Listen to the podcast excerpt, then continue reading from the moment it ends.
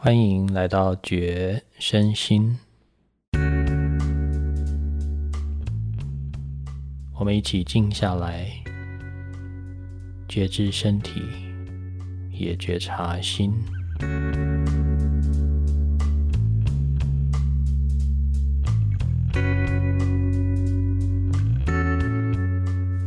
嗨，我是齐野。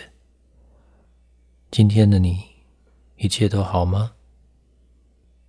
让我们一起做个深呼吸，感受一下此刻的自己吧。现在，轻轻的闭上眼睛。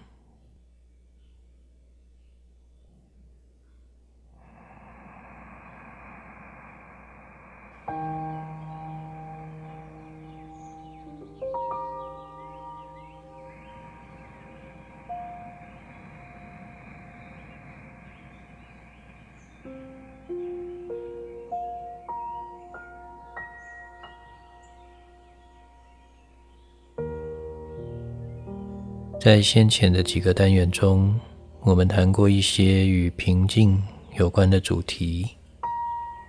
提到平静，似乎总是令人心生向往。在你我周遭，存在着许多平静的追求者，努力的透过各种身心相关的修炼，或是宗教活动、心灵课程等等不同的方式。来安顿自己。或许你也是这样，一直试图在维持生命中难得的那份平静与安稳。关于平静，已经成为现代人共同渴望的内在需求。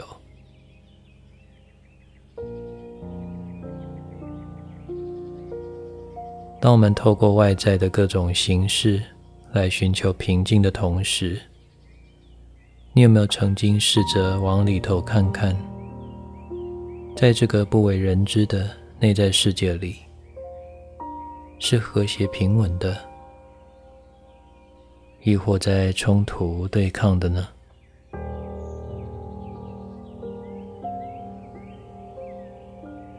也许你也可以想一想，问问自己。处在什么样状态的人才会渴望平静呢？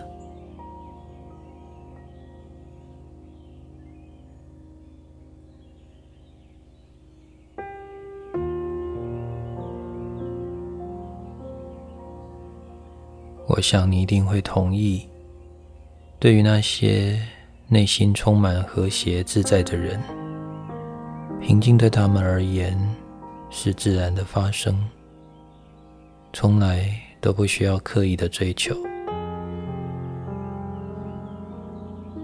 当我们渴望平静的同时，意味着那个当下的我们必然是不平静的。内在充满着冲突的人，才会对平静产生强烈的渴求，是不是？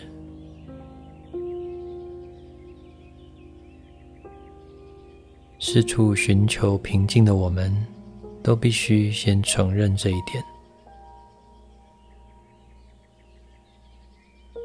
既然每个人都在与自己的内在冲突对抗着，因此而受苦的我们，除了汲汲营营的寻求平静，有没有曾经朝着另一个角度去思考过？去试着解决内在的那些冲突本身呢？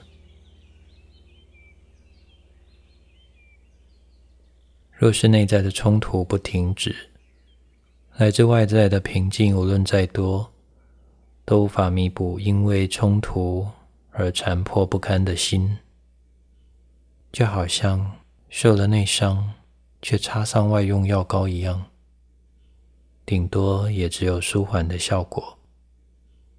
甚至可能不自觉的把追求平静当成是逃避冲突的媒介，你知道吗？总是待在避风港中的船只，等同于自行放弃了大海，而平静，从来都不等同于自由。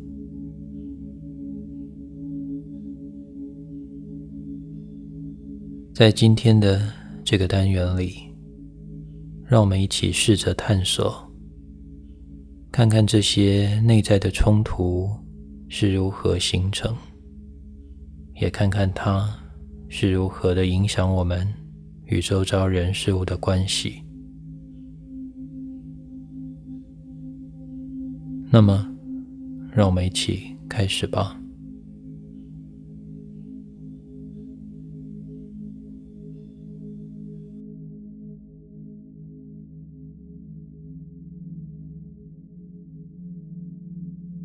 请你先闭上眼睛，试着再做几个深呼吸。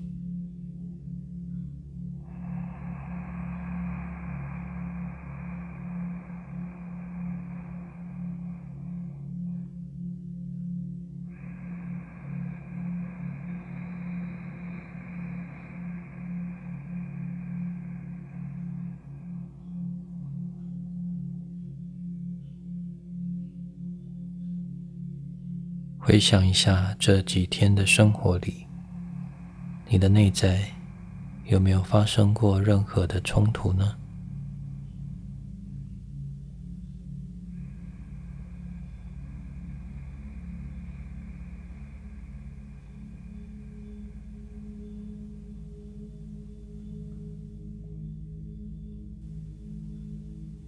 如果有，是什么在冲突？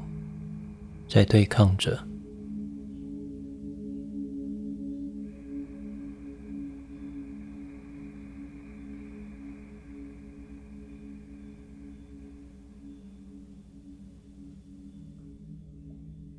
对于所谓的内在冲突，你是如何理解的呢？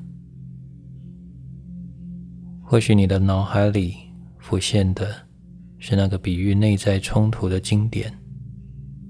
那幅天使与恶魔争夺的画面，就像我们时常在电影或书本上看到的。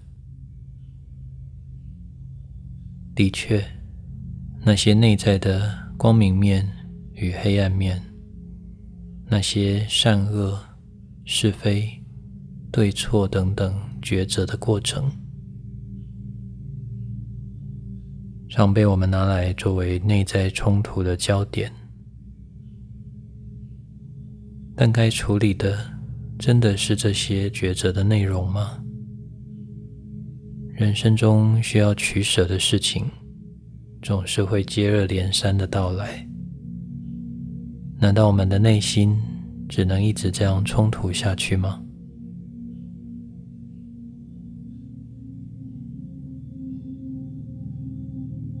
要形成冲突，有一个首要的条件。那就是需要有两个对象，在这两者之间存在着差异，才能够产生所谓的冲突。而内在冲突的过程，就发生在我们的大脑之中。毕竟比较两个不一样的东西，并且指出它们的差异性，本来就是我们的头脑所擅长的事情。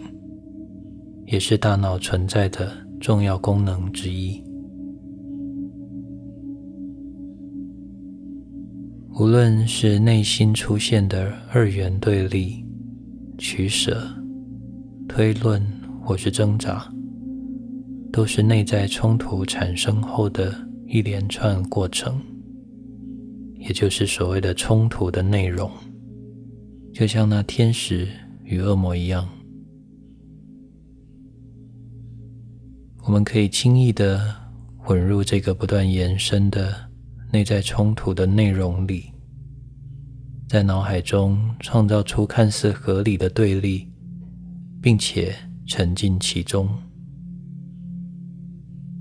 大部分的时候，我们都是这么做的，却也因此落入了无止境的自我争辩之中。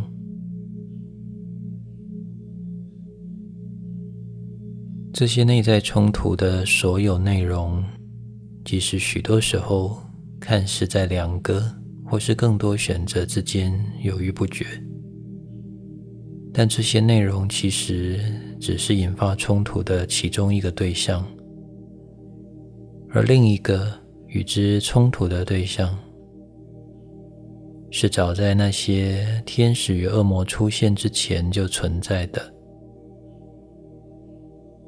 那个引发内在冲突的另一方是什么呢？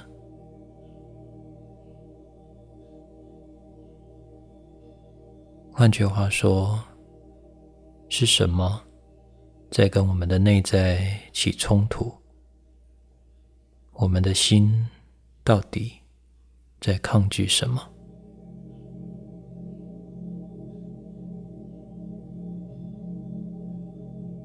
让我们试着从以下的例子中进一步的来探索。假设你走在路上，迎面走来的陌生人跟你不经意的四目交接了一下，随即擦身而过，你心中不禁纳闷：为什么他这样看我呢？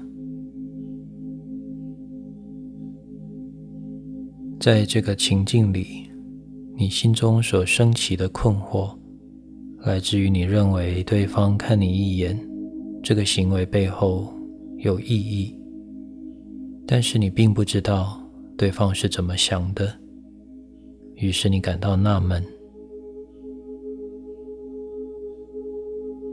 这个背后有动机的想法，以及你因而产生的困惑。还有接下来你可能进行的各种主观的推论，以及推论可能延伸出来的各种情绪及感受，这全部都是我们内在产生的冲突的内容。前面提到的天使与恶魔的比喻所形容的，当然也包含在这些冲突的内容之中。而那个与我们的内在起冲突的对象，是你与陌生人眼神交汇的这个事实。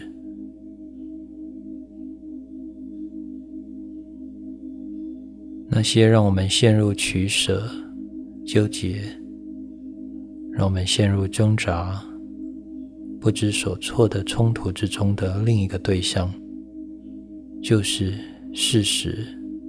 本身，那所有你我生命中真实发生的事件，你看见的一个画面，你眼前的一座山，一片风景，在空中振翅的飞鸟，亲人的离世。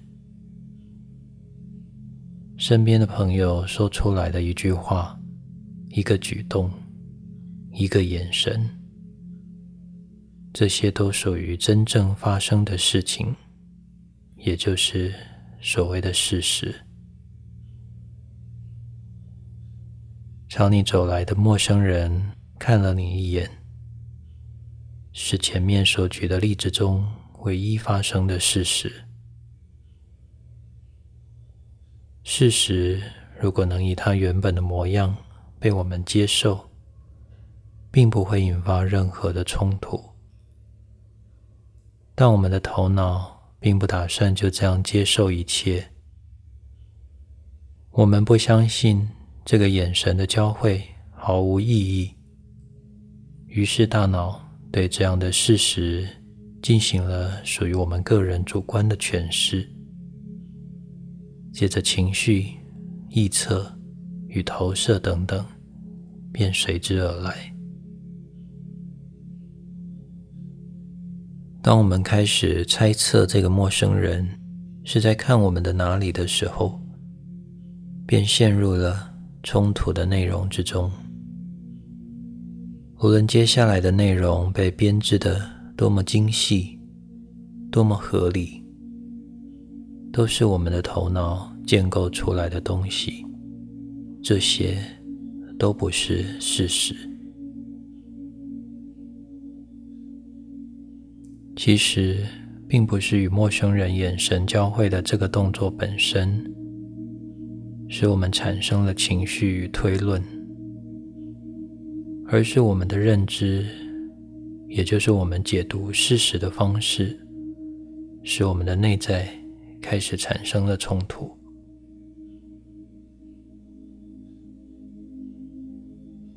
因此，真正引发我们的内在冲突的两个对象，一个是已经发生的事实，另一个则是我们对事实的诠释。内在的冲突起因于我们抗拒事件的本来面貌，拿已经发生的一件事、他人的一句话。或一个举动作为材料，在内心里反复的咀嚼，与自己主观的认知、信念或价值观做比对，借由两者产生的落差来作为武器，攻击这个当下的事实。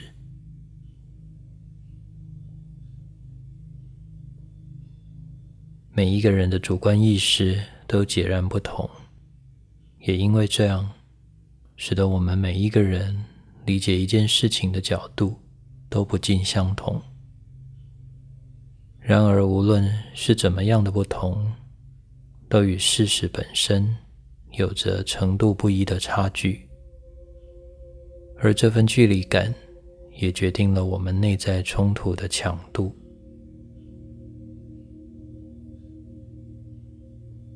那我们想要的。跟实际发生的事实差距越大，发生于我们内在的冲突就越强烈。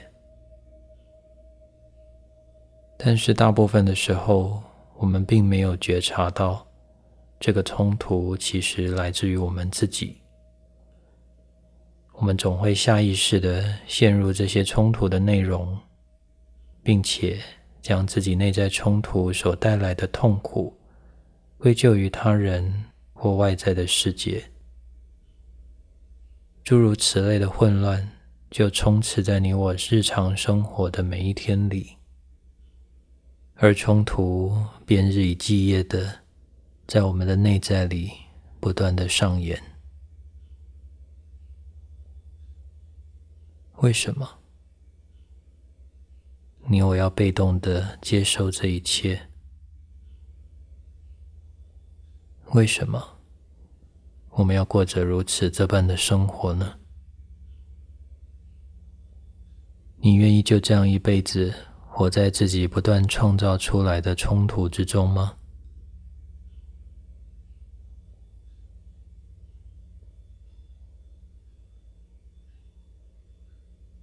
事实本身就是那个样子，没什么好说的，也不容我们去争辩。问题并不是出在事实为何是这样，而是为什么我们不愿接受事实就是如此。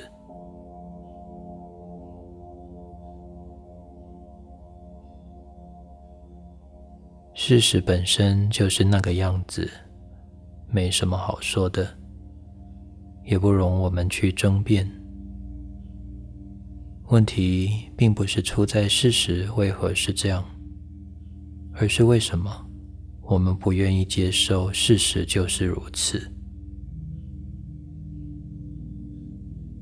事实本身从来就不会产生冲突，它真真实实的发生在我们生命中的某个片刻，并且在发生的瞬间就死去。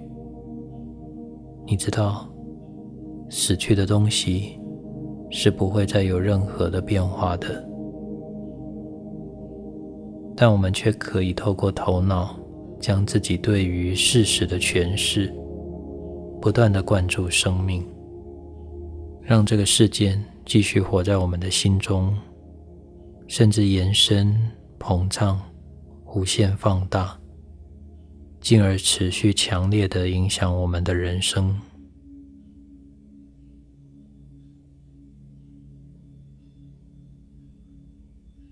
到底在我们的心中有哪些东西，是我们无法坦然的接受事实本身呢？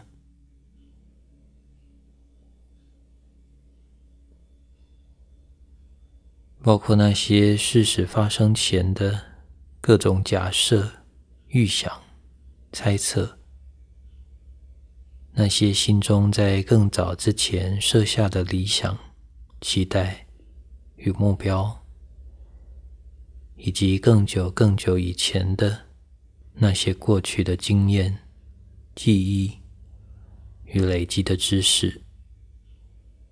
这些本来并不存在于当下此刻的东西，却经由我们的大脑赋予了真实感，使我们与真正的事实之间产生了距离。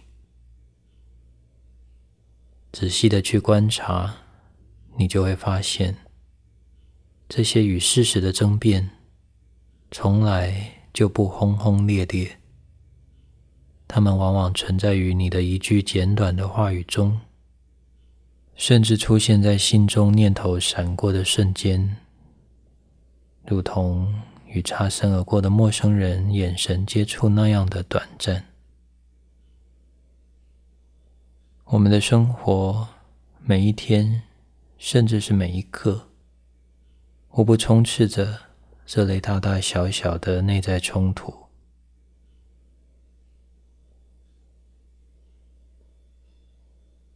当我们长期处在这样内在冲突不断的状态，会逐渐失去与真实连结的能力。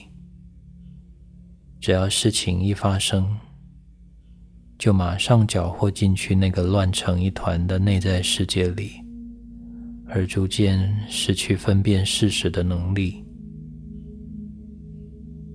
让我们再次回到稍早那个。与陌生人眼神接触的例子里，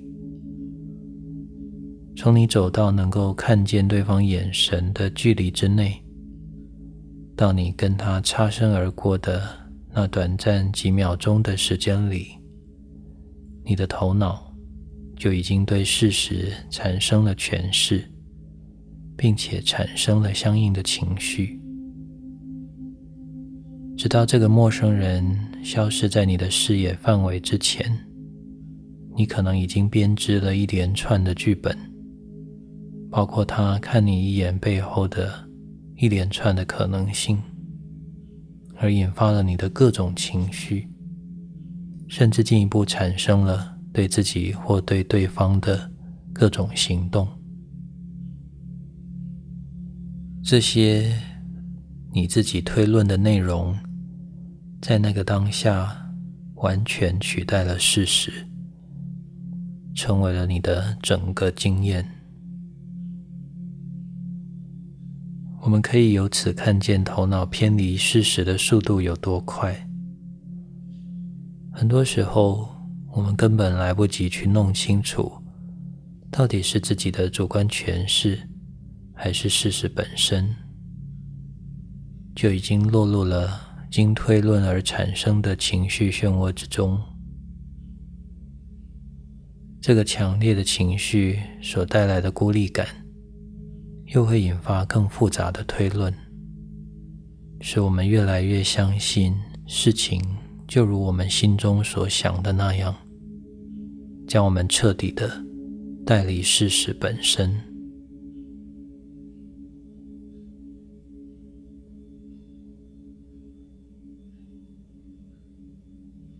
头脑的存在原本是拿来解决问题，但我们却时常拿它来对抗发生在我们生命中的事情。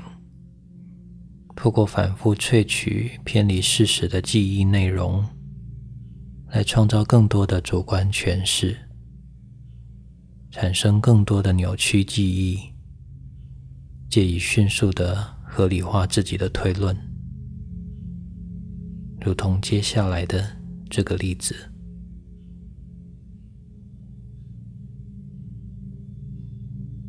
在某个身体感到不太舒服的夜里，他愁容满面的向身边的伴侣倾诉了自己身心的折磨。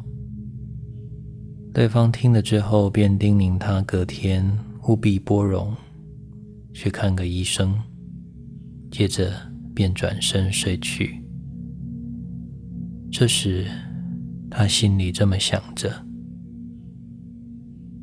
怎么一点都不关心我呢？只是急着把我推给医生。这样的念头顿时让他感到满腹的委屈。心中想起过去生命中那些独自面对痛苦的时刻，在他无助的时候，也总是没有人陪在身边。想到这里，带着失望、难过又孤单的情绪，他看着此刻转身睡去的枕边人，与记忆中那些抛下他的人的形象不谋而合。这样的连结强化了他对身边这个伴侣的主观诠释，于是他做出这样的结论：这个伴侣是一个不可靠、不爱他、也不在乎他的人。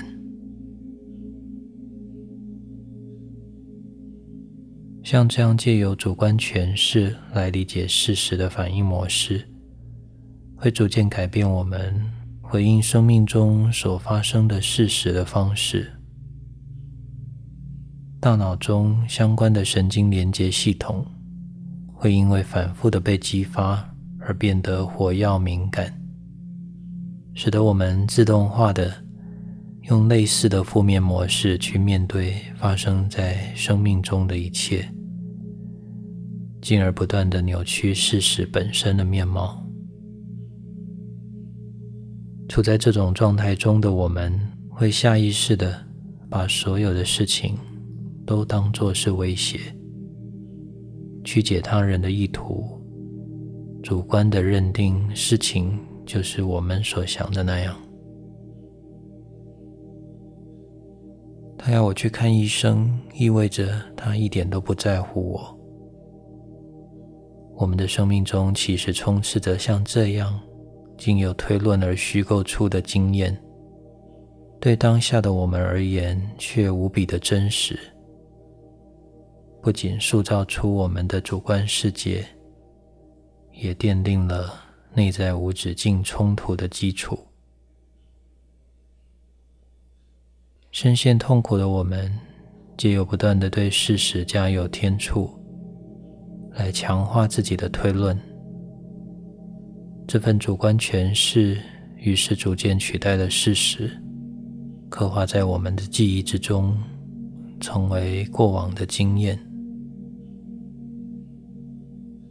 并且，当我们深陷在这样的痛苦之中，急于摆脱或转移这份苦，使得我们逐渐失去了理智。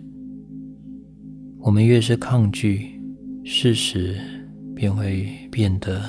越难以承受。然而，其实并不是事实有所改变，而是我们抗拒它的力道变得更强烈，使得我们最后变得更加痛苦。就像刚刚提到的例子一样，面对伴侣要他去看医生的事实，他做出对方不在乎这样的主观诠释。并且在脑海中搜寻着过去类似的委屈经验，来合理化自己的推论。在接下来的生活中，他便会带着不被在乎的预设立场，继续与对方相处，就像侦探收集证据的过程那样生活着。可想而知的是。他最后当然会找到更多佐证自己的主观诠释的证据，因为在这份关系中，他只在乎他在乎的，远远超过他眼前存在的这个真实的伴侣本身。这样的反应模式，让我们的内在不断的冲突，使我们的心。在事实与内心建构的虚妄之间拉扯着，直到我们完全失去了与事实的连结，淹没在自己主观建构出来的世界里，从此落入无止境的痛苦之中。也就是说，从头到尾，让自己越来越痛苦的，其实并不是别人，而是我们自己。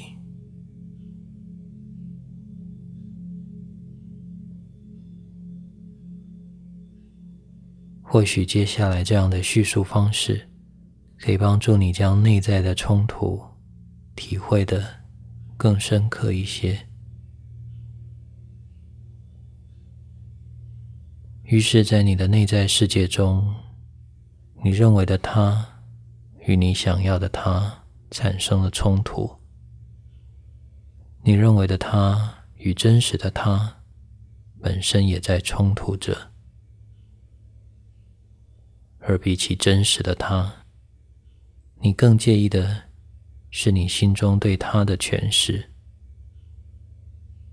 你在乎的。是心中的他的形象，而不是真正的他。从你的角度看来，他充斥在你的心中，时时刻刻都在在乎着有关他的一切。但从客观的角度看来，你的眼里其实根本没有他。有的只是你自己，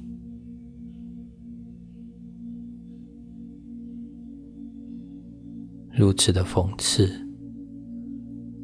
却又如此的真实，不是吗？让我们就这么停在这里。你不需要因为这样的探索而做出什么改变。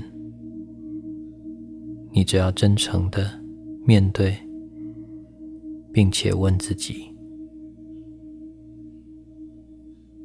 此刻的你心中那些你所认为的事实，是真实的吗？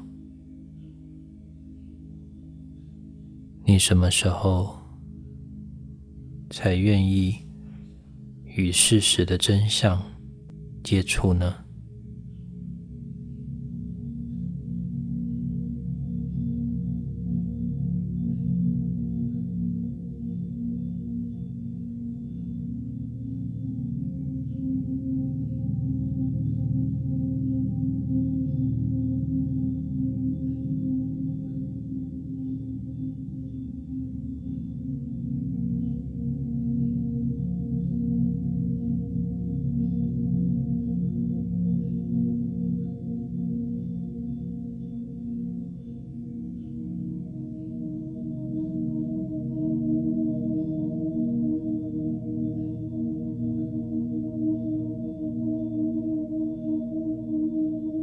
觉得这样的内容对你有帮助，欢迎你订阅这个频道，也欢迎你把感想或需求留言给我。如果你愿意支持我创作更多相关的主题，可以在节目与频道的简介中找到赞助我的资讯。我是七爷，愿你平安平静。